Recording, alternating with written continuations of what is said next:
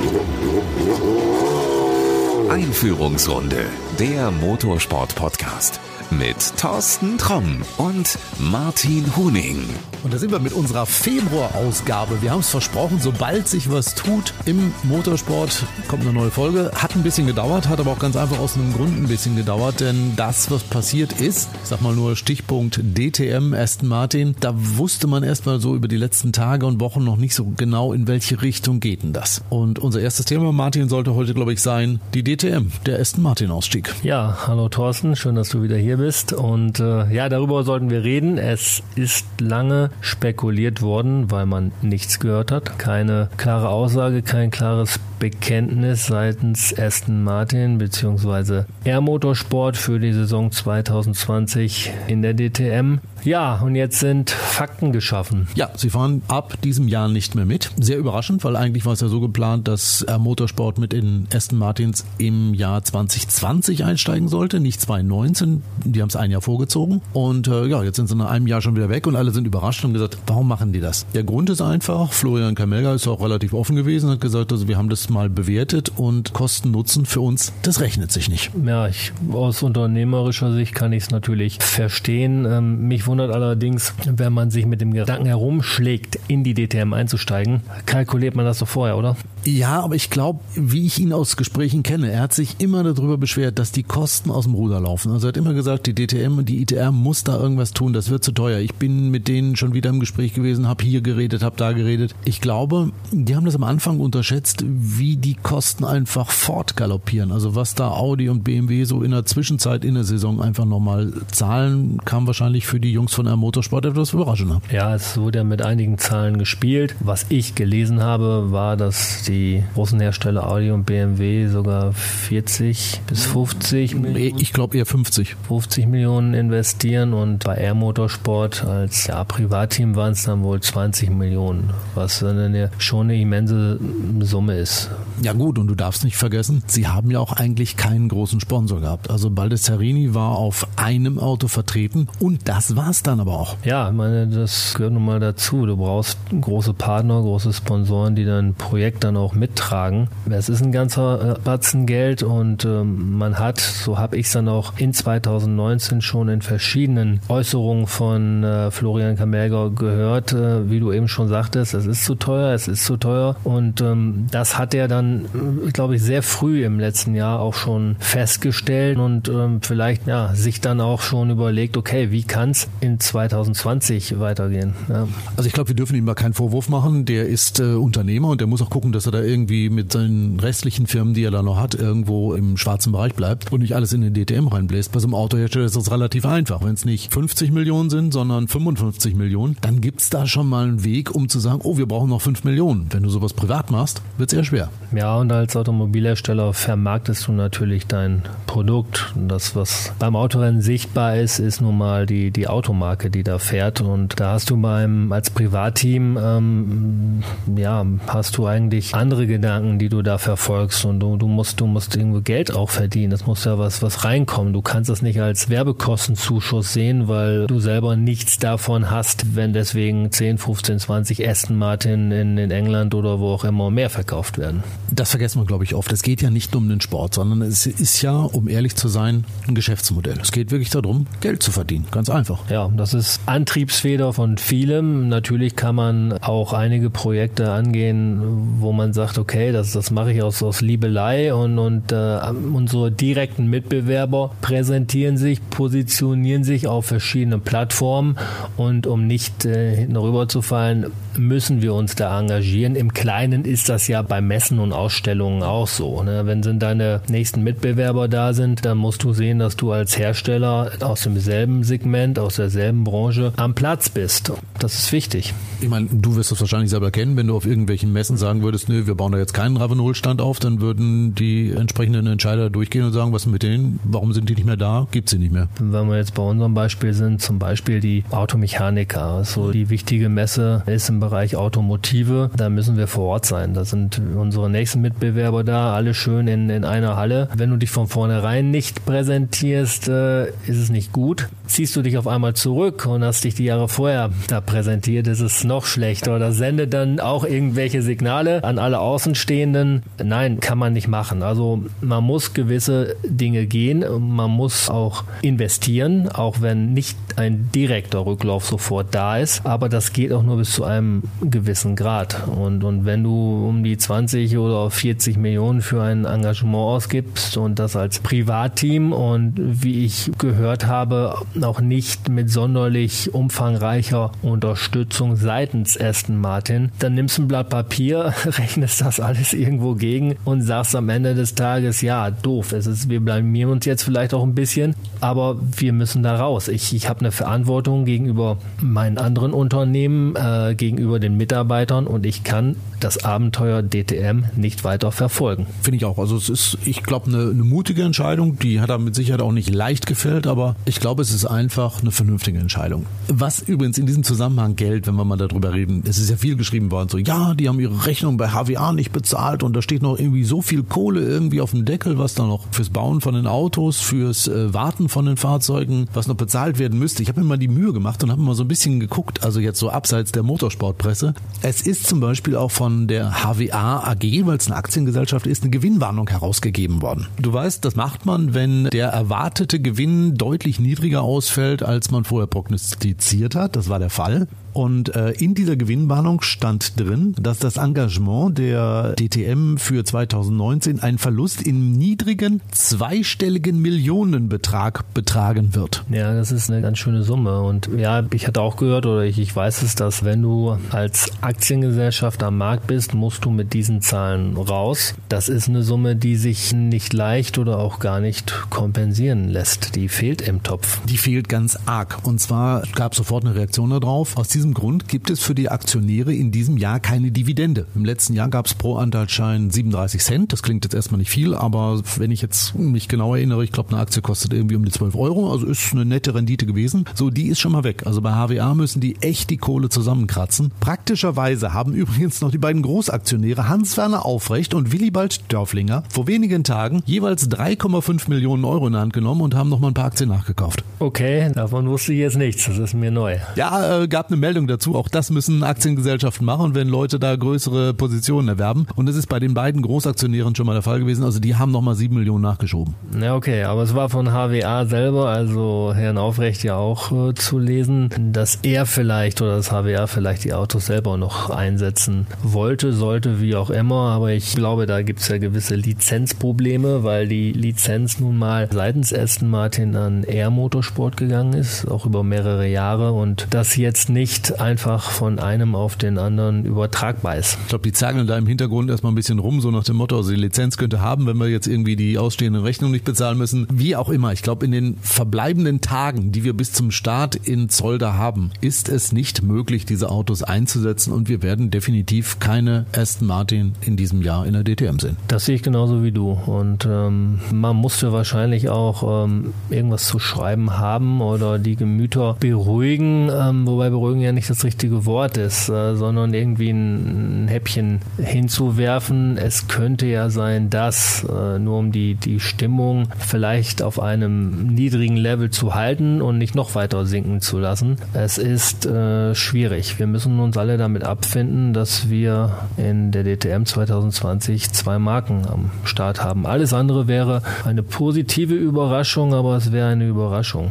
Naja, ich gehe mal noch einen Schritt weiter. Es könnte auch eine ganz negative Überraschung geben. Es könnte jetzt auch passieren, die beiden Hersteller haben sich ja in meinen Augen noch nicht richtig zur DTM bekannt. Also ich halte so einen kompletten Ausstieg von allen auch für möglich. Weil Audi hat jetzt vor ein paar Tagen bekannt gegeben, dass sie ihre sechs Fahrer weiter verpflichten. BMW hat sich noch mit dem, mit dem Jonathan Aberdeen über einen Vertrag geeinigt. Aber damit hat jeder nur gesagt, wir setzen sechs Autos ein und bei Audi kommen noch die beiden von WRT dazu. Es gibt kein BMW Privat Team. Es setzt keiner irgendwie weitere Autos ein, um zu kompensieren, dass diese Aston Martin nicht am Start sind. Und es hat auch keiner aus der Vorstandsetage gesagt, ja, wir bekennen uns zum DTM-Engagement und wir wollen im Jahr 2020 und darüber hinaus mitfahren. Ja, es ist alles sehr, sehr tricky im Moment. Also ich hoffe tatsächlich, dass die Meisterschaft zustande kommt. Mhm. Wenn es denn so ist, dann gilt es wirklich zu arbeiten. Ich meine, dann müssen die Serienbetreiber wirklich die beiden Hersteller, die noch an Bord sind, pflegen und denen dann auch einen dritten, einen weiteren Mitbewerber präsentieren. Ich glaube, das ist die Vorgabe, die auch nicht für 2020 gemacht war, sondern für 2019. Soweit ich es mitbekommen habe, war es ja nach dem Mercedes-Ausstieg so, dass alle gesagt haben, okay, wir würden ein Jahr mittragen, was wir als Übergangsjahr ansehen. Dafür war eigentlich aber 2019 vorgesehen. Jetzt kam Aston Martin 2019. Jetzt ist eigentlich das Übergangsjahr 2020, was aber, glaube ich, nicht Teil der Vereinbarung war. Es ist echt schwierig. Also naja, aber 2019 wäre es dann ja so gewesen, wir wären ein Jahr ohne Aston Martin gefahren und hätten gewusst, 2020 kommen sie. Das ist ja jetzt nicht der Fall. Also jetzt ist Aston Martin weg und es ist einfach nichts da. Ich kann nicht sagen, im nächsten Jahr kommt keine Ahnung wer. Genau, das ist der Unterschied. Man hätte dann selbst bei nur zwei Marken in 2019 die Aussicht gehabt oder die Garantie, dass Aston Martin dann 2020 kommt. Das ist eine gewisse Sicherheit für alle und die ist jetzt weg, weil man hat definitiv derzeit niemanden, den man präsentieren kann. Und ich sehe da auch kein Kommen. Also ganz ehrlich, ich weiß nicht, warum die drei japanischen Hersteller ein Auto herschicken sollten und vor allen Dingen, wer es bezahlen soll. Da kommen wir wieder zu dem Punkt. Also aus Japan ein Auto nach Europa zu schicken und das Ganze zu bezahlen, macht keinen Sinn. Nissan, Honda oder Toyota, Lexus Europa oder Deutschland das Ding bezahlen zu lassen, würde finanziell Sinn machen. Aber ich glaube nicht, dass die in der Lage sind oder auch willens sind zu sagen, ich äh, bezahle den Spaß. Ja, meiner Meinung nach muss man einfach schauen, wie man das Thema DTM gerettet bekommt, dass man es irgendwie ein bisschen, ein bisschen runterfährt. Das Problem ist, es passt nicht zusammen. Das Ganze nimmt im Grunde ab. Hersteller ziehen sich zurück. Von den Zuschauerzahlen wird es nicht unbedingt besser. Dann darf man nicht in Großmannssucht verkommen und, und dann noch mit Internationalisierung da irgendwie ähm, liebäugeln und schwierig. Also man müsste sich wirklich da mal ins Kämmerlein setzen und sagen, okay, Jetzt müssen wir alle mal ein bisschen durchatmen. Wir haben einen gewissen Standard erreicht und haben uns an gewisse schöne Sachen auch gewöhnt. Aber jetzt heißt es einfach, das Thema Motorsport auf dieser Plattform zu retten. Und da müssen wir vielleicht mal viel billiger werden vom, vom Budget her. Vielleicht brauchen wir Privatteams. Vielleicht sind das die Retter der, der ganzen Serie. Und vielleicht äh, sollte man das Thema auch als DTM dann wieder positionieren und äh, auch öfter als äh, viermal in, in Deutschland fahren. Man muss wahrscheinlich erstmal den deutschen Markt wieder befrieden, um sich dann in einigen Jahren, je nachdem wie sich gewisse Dinge im Automobilsport entwickeln, ja, das Thema dann nochmal angehen. Naja gut, ich meine, es heißt ja immer, die Hersteller wollen ja international, darum fahren wir jetzt irgendwie kurz vor St. Petersburg auf einer Strecke, die kein Mensch kennt und da kommt dann eine Serie hin, die für die Einheimischen kein Mensch kennt und wir fahren garantiert wieder vor leeren Rängen oder man prügelt da irgendwie wieder für Geld Leute auf die Tribüne. Aber ich glaube, diese ganze Hin- und Her-Gurkerei, Brei. Macht aus zwei Dingen im Moment überhaupt keinen Sinn mehr. Erstmal ist es viel zu teuer, durch die halbe Welt zu juckeln und den ganzen Krempel von A nach B zu transportieren. Und B, wir müssen uns vielleicht auch mal einer CO2-Diskussion stellen. Also macht es Sinn, eine komplette Rennserie, ein komplettes Fahrerlager quer durch Europa und darüber hinaus zu fahren, um dann vor leeren Rängen und vor auch entsprechend leeren Bildschirmen zu Hause zu fahren? Nein, das macht keinen Sinn. Ich glaube, DTM, was du eben gesagt hast, bedeutet deutsche Tourenwagenmasters und die beiden deutschen Hersteller, die da mit involviert sind, die sollten sich auch vielleicht mal mehr darauf konzentrieren, dass ihre Heimatmärkte, also Deutschland und Benelux und vielleicht auch Schweiz, Österreich,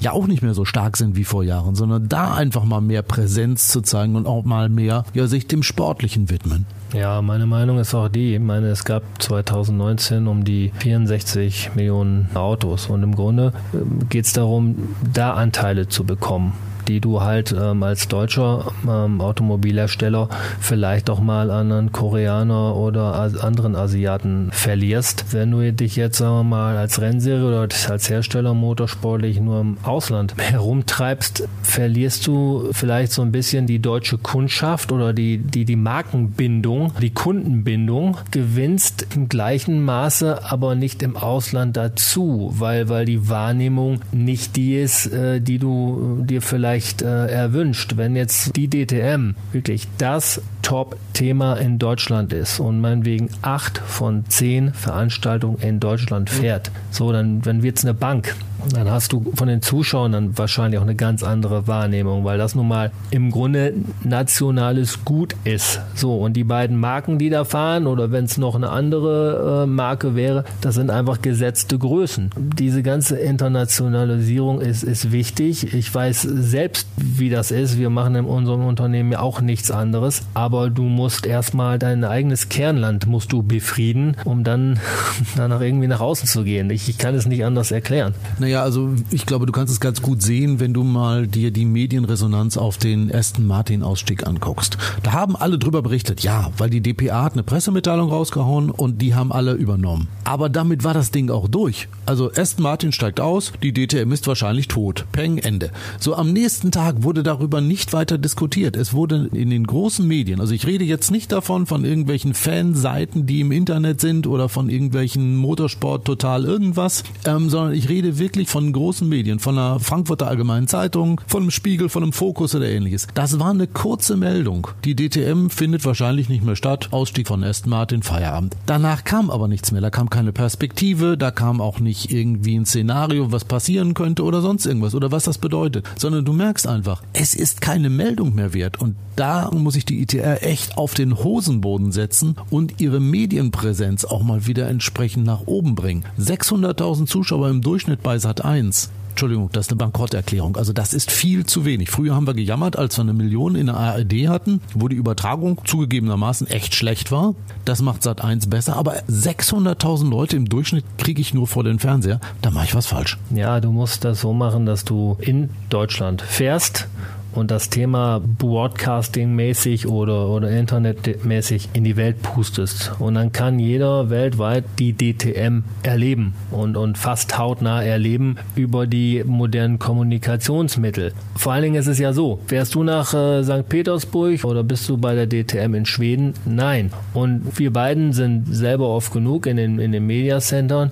Da ist ja auch weniger. Also du musst ja ganz ehrlich sagen, die Tische früher waren ja rammelvoll. Auch da sitzt ja nicht mal mehr die Hälfte von den Leuten. Warum? Weil das Interesse einfach nicht mehr da ist. Ja, das und äh, die fahren wahrscheinlich nicht nach Monza, die fahren wahrscheinlich nicht nach Russland und auch nicht nach Schweden. So, und die Wahrscheinlichkeit, dass mehr berichtet wird, ist dann höher, wenn, wenn die meisten deutschen Journalisten halt im Land bleiben können und dann dort zum, keine Ahnung, Lausitzring oder Hockenheimring oder Nürburgring, Norrisring, was weiß ich, fahren. Da hast du eine ganz andere Community, da wird viel mehr an Informationen rausgeblasen, als wenn du in Buenos Hedge fährst, das Media Center ist leer. Wer soll denn dann auch berichten? Wer soll für die Serie werben und gleichzeitig dann für die Hersteller? Dazu musst du ja sagen, wir haben es ja schon oft genug gesagt, sie haben sich ja selber einen Bärendienst erwiesen, weil sie ja auch zeitgleich mit dem ADAC GT Masters ganz viele Rennen haben, besonders auch die wichtigen Rennen in Deutschland. Ja, das ist, äh, ich, ich will das Thema gar nicht wieder neu aufmachen. Da haben wir uns, glaube ich, schon zwei, dreimal drüber unterhalten. Ähm, ist für mich absolut nicht nachvollziehbar, echt nicht. Nee, muss ich auch sagen. Also ITR auf den Hosenboden setzen, das war nichts, was ihr da gemacht habt. Martin, wollen wir über was anderes reden und nicht über DTM? Wollen wir mal über Geld reden? Geld, ja, Geld ist ein gutes Thema, sofern man es bekommt und nicht ausgeben muss, ja. Okay, also wir müssen, glaube ich, keins dafür ausgeben. Ich habe vor ein paar Tagen ein Video gesehen von einem gewissen Christian Lindner, diesem FDP-Menschen, und einem Jan Erik Sloten, ein gewisser, sagen wir mal, Teambesitzer, Rennfahrer, YouTube-Held, was weiß ich. Hast du es gesehen? Kennst du das? Ich habe es nicht gesehen. Ne? Okay, also pass auf. Es ist ein Videopodcast, den der Lindner regelmäßig macht. Keine Ahnung, wen er sich einlädt. Ich habe das Ding auch nur durch Zufall gesehen, weil ein guter Freund mir eine Mail geschickt hat und gesagt hat, wenn du eine Stunde Zeit hast, musst du gucken. Das Gute ist, man muss sich die beiden auch nicht immer angucken. Man kann das auch so im Hintergrund laufen lassen und du schreibst dann irgendwie Rechnungen oder so. Und ähm, die haben sich mal über alle möglichen Dinge ausgetauscht, haben viel darüber geredet, dass der Sloten halt eben im GT Masters jetzt unterwegs ist mit seinem Team, was das Thema Auto in der Zukunft bedeutet und so weiter und so fort. Und für mich so die wichtigste Aussage aus dieser einen Stunde ist, mit Blick auf den Motorsport, dass es über die Zeit einfach viel zu teuer geworden ist. Loten hat gesagt, wenn du mit dem Kart in einer Kart-Europameisterschaft fahren willst, musst du ungefähr eine Viertelmillion Euro in die Hand nehmen. Ja, es ist ein Batzen Geld. Ich kann selber auch nie nachvollziehen, wie sich diese Beträge zusammensetzen. Ich arbeite selbst mit äh, vielen Teams, Teamchefs im Kartsport zusammen, dann auch im verlängerten Arm später, Formel 4. Und es ist ein Luxussport. Es ist einfach so, ja.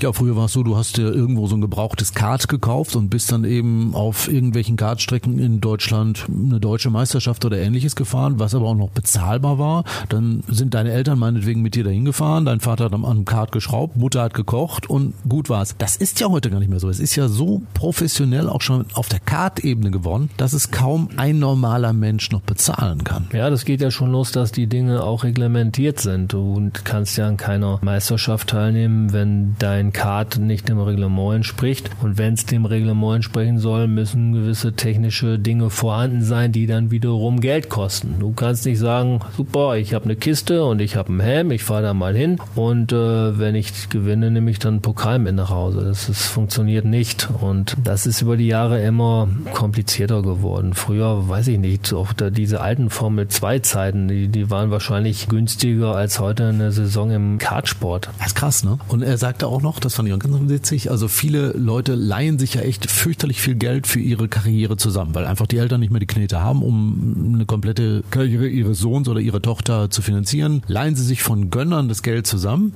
in der Hoffnung, irgendwann, wenn sie in der Formel 1 sind, dass sie dann anfangen können, diese Millionen zurückzuzahlen. Das ist so eine völlig kranke Welt. Ja, das ist relativ naiv, muss ich ehrlich sagen, weil von denen, die unten gefördert werden müssten oder müssen und nach Geld fragen, schaffen es nur, nur ganz wenige in die Formel 1. Und wenn sie in der Formel 1 sind, müssen sie dann auch noch Geld verdienen, weil ähm, auch da gibt es ja einige, die auch da noch von Sponsoren Geldern leben. Dann kriegst du meinetwegen 10 Millionen, gibst deinem Teamchef 9 Millionen davon ab und lebst noch von einer Million. Aber dein Mäzen, der guckt in die Röhre, weil es kein Return of Invest gibt, es sei denn, du heißt äh, Willy Weber, der das vor ein paar Jahren mal mit einem nicht ganz unbekannten Michael Schumacher gemacht hat und ja, das hat funktioniert. Aber ich glaube, das wird in dieser Form jetzt auch nicht mehr funktionieren, weil die Preise und die Kostenstrukturen waren in den 90er Jahren ja komplett anders als heute. Aber was du eben gesagt hast, das finde ich so bemerkenswert. Du kriegst von einem Sponsor oder Mäzen 10 Millionen in der Hand, du musst aber 9 Millionen davon zahlen, damit du überhaupt ein Cockpit in der Formel 1 kriegst. Also der Teamchef kommt nicht auf dich zu und sagt, hey Martin, du bist so ein töfter Typ, du bist so fürchterlich schnell, hier hast du 10 Millionen Fahr, sondern du musst deine Finanzierung selber aufbauen, musst dir ein Team suchen, wo du dich einkaufen kannst und wenn dann noch was von dem Geld überbleibt, dann kannst du davon leben. Ja, gut, irgendwann dreht sich's natürlich, so Vettel oder und Hamilton und Verstappen, da sieht's dann schon anders aus. ja gut, klar. aber das sind jetzt drei von 18. Ja, und äh, gut, sowas hat's, hat's immer schon gegeben. Ich, ich weiß wohl, dass jetzt irgendwie bei, bei Williams jemand ist, der gut Kohle mitbringt. Auch ein gewisser ja, Kubica hat äh, sein Formel 1 Cockpit im letzten Jahr mit monetärer Unterstützung bekommen. Sowas gab es immer schon. Früher in den 90ern hießen diese Leute Pedro Paulo Diniz zum Beispiel. Der bleibt dann immer irgendwo noch als, als Paydriver äh, hängen. Herr Barilla ist auch mal mitgefahren, der mit den Nudeln. Ja, genau. Das ist dann, sind's, äh, solche Namen tauchen dann da auf. Also das Thema ist nicht neu. Allerdings sind die Beträge immer höher geworden. Früher hast du wahrscheinlich gesagt, okay, ich habe mal eben drei Millionen über, ich stelle dir die zur Verfügung und du bist damit, äh, oder dein Schützling ist damit ein bisschen Formel 1 gefahren. Aber das Thema Thema ist für heute, es ist heutzutage durch. Ja. Wer es wahrscheinlich jetzt in diesem Jahr ein bisschen leichter haben wird, ist der Sebastian Montoya. Ich habe gelesen, der wird jetzt ab und zu mal auch in der deutschen Formel 4 fahren im Rahmen des ADAC GT Masters. Da ist es natürlich einfacher, wenn du so einen Namen hast, wenn dein Papa schon mal Formel 1 und Indy und sonst irgendwas gefahren ist. Das stimmt. Juan Pablo Montoya ist ja auch ein ehemaliger Teamkollege von Ralf Schumacher mhm. und war bei Williams, ja gut, ist andere Sachen gefahren. Er war ja in der IndyCar auch sehr erfolgreich. Ich habe ihn und seinen Sohn Sohn letztes Jahr in Hockenheim gesehen, bei Racing Point, auch in der Box. Da war ja die Formel 4 auch vor Ort. Vielleicht hat er da schon mal ein bisschen das Feld sondiert. Ich bin gespannt. Ich äh, freue mich auf jeden Fall darauf, weil er wird sowohl das Ravenot-Logo auf dem Overall als auch auf dem Auto tragen. Ach, hat er schon angerufen, dass er eins braucht? Nein, das nicht, aber ich weiß ja, in welcher Serie er fährt und ich weiß, für welches Team er fährt und dann ist das obligatorisch. Also freust du dich? Ja, ich freue mich. Ein weiterer bekannter Name Kunde, der sicherlich das ein oder andere Mal auch abfotografiert wird und vielleicht auch von Leuten wie du es bist interviewt wird und dann gibt es immer schicke Bilder mit Ravenur drauf. Das finde ich toll, ja. Wir sitzen bei dir im Büro, wenn ich mich jetzt hier umgucke, fällt mir gerade auf, ich habe gerade zwei Autogrammkarten entdeckt, unter anderem eine von Bernd Schneider und eine von Marco Wittmann. Sammelst du Autogramme? Also würdest du denen auch vielleicht von Papa Montoya noch ein Autogramm holen? Ähm, ich weiß es nicht. Also die beiden Autogramme, die du jetzt ansprichst, muss jemand meiner Kollegen mitgebracht haben. Ich, das hätte ich an deiner Stelle jetzt auch gesagt. Ich, ich habe von den beiden tatsächlich kein Autogramm. Ich, was, was betrifft eine Autogramme, die ich habe. Ich habe mir bei einem Formel 1 Rennen, da war ich aber noch gar nicht bei Ravenol, mal von Ricardo Zonta eins geholt. Da ist Echt? Bei, bei BAR gefahren, genau. Ja, das fiel dann nachher aber irgendwie meine Arbeitskluft äh, zum Opfer.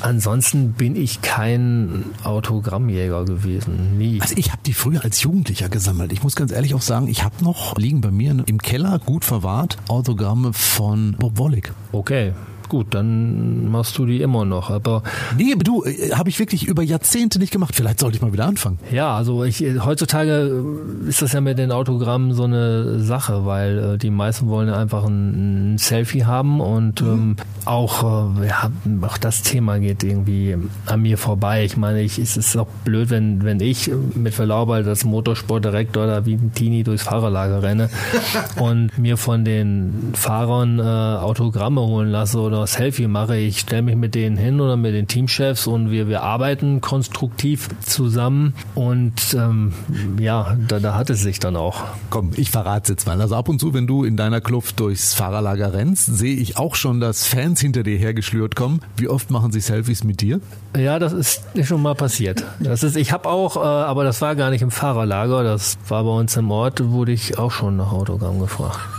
Hast du Autogrammkarten? Nein, habe ich nicht. Ich hatte irgendwie einen Einkaufszettel oder so und dann habe ich, hab ich, meinen Namen darauf geschrieben. Ich ja. musste das früher beim Radio mal beim Fleischer machen, das war ähnlich. Das war aber auch jetzt kein Groupie oder, oder Teenie oder was weiß ich. Die Dame war dann kurz vor der Rente, aber ich weiß auch nicht. Ähm, du, jeder Fan zählt. Ja, natürlich. Nein, war eine, war eine nette Geschichte. Jeder Fan zählt, das mag man vielleicht bei der DTM in Zukunft auch sagen, hoffe ich zumindest. Was man vielleicht für die Fans sich ausgedacht hat, fürs Rahmenprogramm ist die sogenannte DTM Trophy. Simpel gesagt, das ist eine Rennserie mit Autos, die ähnlich sind oder ähnlich sein sollen wie in der GT4 Germany, also GT4 Autos, allerdings nur ein Rennen, was ungefähr eine halbe Stunde ist. An für sich eine gute Idee, aber das Ganze endet irgendwie so langsam in einem Chaos. Ja, es gibt da Probleme, glaube ich, immer noch bezüglich des Reglements. Die Rechte hält äh, die SRO in Person von Stefan Rattel, der sie für Deutschland exklusiv mit Ausnahme der Langstreckenveranstaltungen auf dem Nürburgring an den ADAC abgegeben hat. Und ja, da gibt es dann Querelen. Darf die Serie stattfinden, darf sie nicht stattfinden? Der Knoten ist, glaube ich, noch immer nicht zerschlagen. Ja, wir haben auch nicht mehr so viel Zeit, bis es soweit ist, aber äh, bis dahin sollte man so einige Dinge klären. Also ich finde zum Beispiel schon mal spannend. Die ITR meint, sie können das Rennen so organisieren. Also es gäbe nicht die Möglichkeit, dass man sich ein Reglement schützen lassen kann. Ich frage mich dann, warum haben sie das GT1-Reglement an die Japaner verkauft? Ja, das ist ein Thema für wahrscheinlich für die Anwälte. Ähm, ich äh, glaube aber, dass selbst die damit überfordert sind. Viel ist auch eine Auslegungssache in gewisser Weise. Es geht ja auch ums sportliche Reglement, was wahrscheinlich nicht so das Problem ist, weil es verschiedene Rennkonzepte sind. Mhm. Aber das Auto an sich nun mal irgendwie identisch identisch und ähm, da liegt, glaube ich, die größte Krux. Ja und nein. Also wenn das wirklich so sein sollte, man darf mit dem identischen Auto aus der GT4 Germany da fahren und die würden fahren, dann haben sie ein ganz großes Problem vor sich, was ich, ich glaube, nicht so schnell lösen können. Das Ding heißt BOP, Balance of Performance. Das ist im Prinzip so ein eigenes Reglement, was regelt, wie Autos reglementiert werden, damit alle ungefähr auf einer Ebene fahren. Also das hat was zu tun mit Lufteinlässen, das hat was mit Reifenbreiten zu tun, etc. Das kann man machen, wenn man zum Beispiel sich die Rechte bei Stefan Rattel kauft, dann bekommt man diese BOP mit mitgeliefert. Jetzt könnte man ja sagen, ja komm, die sind ja bei der ETR ganz clever, die klauen sich jetzt irgendwo mal so eine BOP, wie in der GT4 Germany gefahren wird und dann fahren die danach. Würde funktionieren, fahren aber auf einem völlig anderen Reifen und auf diesem Reifen, wo die DTM Trophy fahren soll, fährt weltweit keine andere Rennserie. Ja, das ist insgesamt eine, eine ganz schwierige Situation und nochmal, ich weiß nicht, wie, wie der Stand da ist. Es sind jetzt in in der vergangenen Woche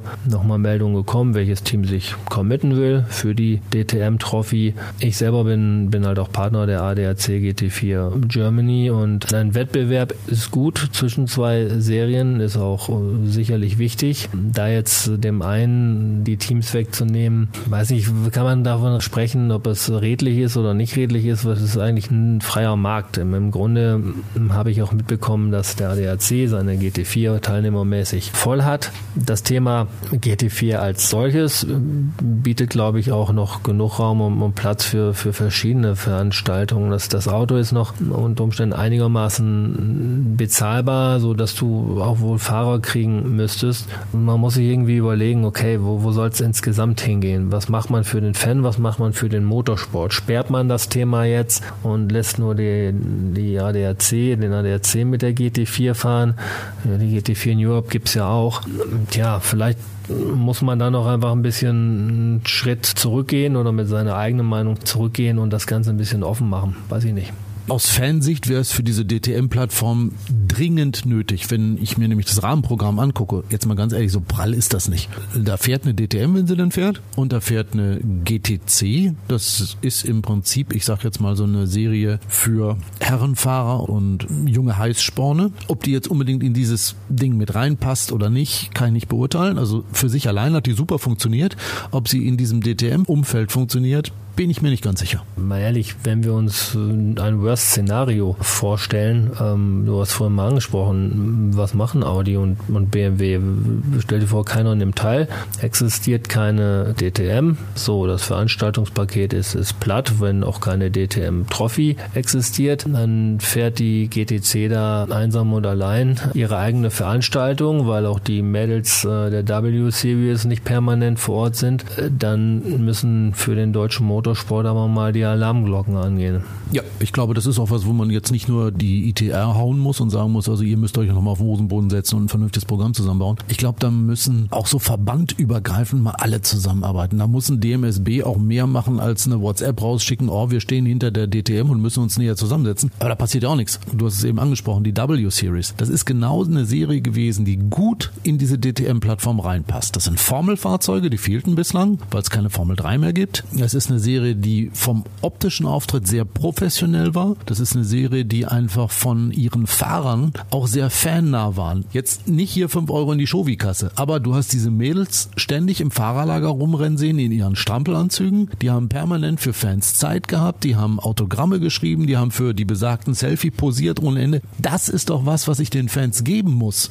Und das verschnarchen sie jetzt. Da ist eine ITR nicht in der Lage, die W-Series so an sich zu binden, dass wir zumindest in den den wenigen deutschen Rennen überall eine W-Series präsent haben. Nein, die fährt einmal am Norrisring in Deutschland. Und das war's. Dann fährt sie in Anderstorp, dann fährt sie da irgendwo vor St. Petersburg. Toll. Aber für den deutschen Fan ist das kein Grund. Nein, und die haben wirklich einen super Job gemacht, waren ja auch mit ihrem Fahrerlager oder mit ihren, ihren Zelten direkt gegenüber vom DTM-Fahrerlager, also sehr präsent, mhm. auch eine gute Show mhm. vom Farbkonzept, alles sehr, sehr cool gemacht, sehr, sehr frisch, sehr jung, man konnte da auch rein und, und alles top, also das wäre schon wichtig gewesen, die da zu halten. Wir müssen ja auch sagen, äh, dass sich zwei Serien da aufheben, die GTC kommt, der Seifert Cup ist leider nicht mehr da. Und äh, nochmal, wenn du ein Produkt anbietest, was der Konsument unbedingt braucht und das Produkt macht jemand anders auch, dann kannst du es über einen Verdrängungswettbewerb machen. Du kriegst die Anteile, die der andere nicht mehr hat. Das funktioniert im Bereich ITR und ADAC aber nicht. Man muss seitens des ADAC nicht glauben oder auch seitens ITR nicht glauben,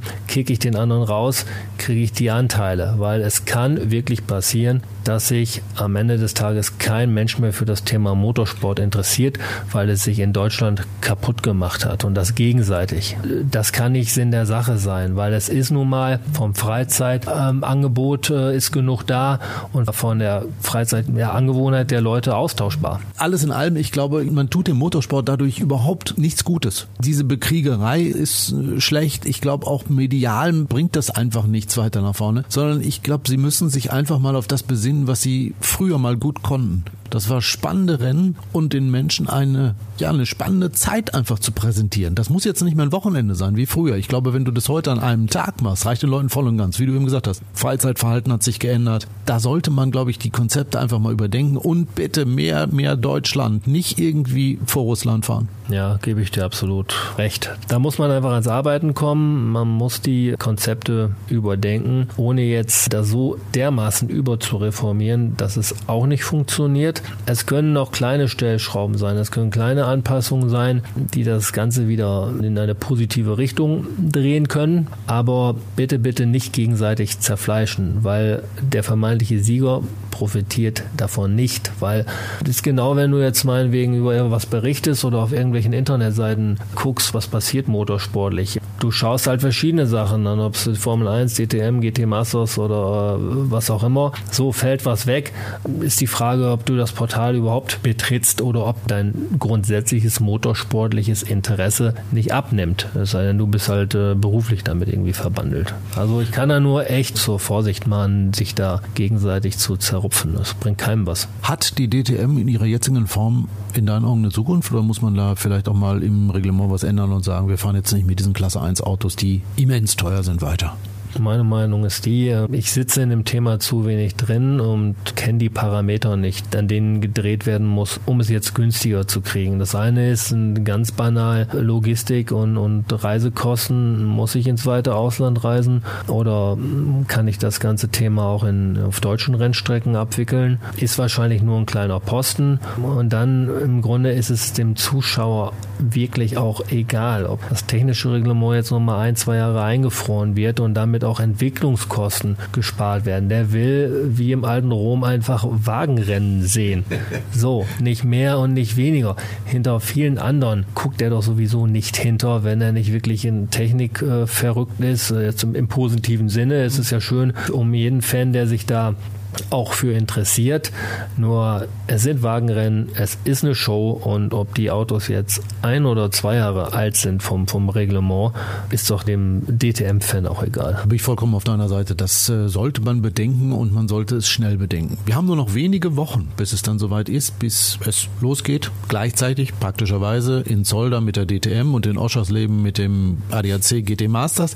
Das werden die auch in dieser kurzen Zeit nicht mehr ändern können. Dafür, gut, haben wir so oft genug abgestraft. Was wirst du machen? Wirst du dir eine Rennserie angucken oder hast du dir schon ausgesucht, wo du hinfährst? Fährst du permanent hin und her? Ich werde an dem besagten Wochenende an einem Ort weilen, den ich aber noch definieren muss. Das hängt, äh, hängt noch von gewissen Umständen ab. Wo, wo also ich bin wo meine Arbeitskraft äh, am, am dringlichsten gebraucht wird an den, an den Tagen. Also ganz banal. Das hat dann auch nichts mit der Sympathie oder Antipathie für den einen oder anderen zu tun.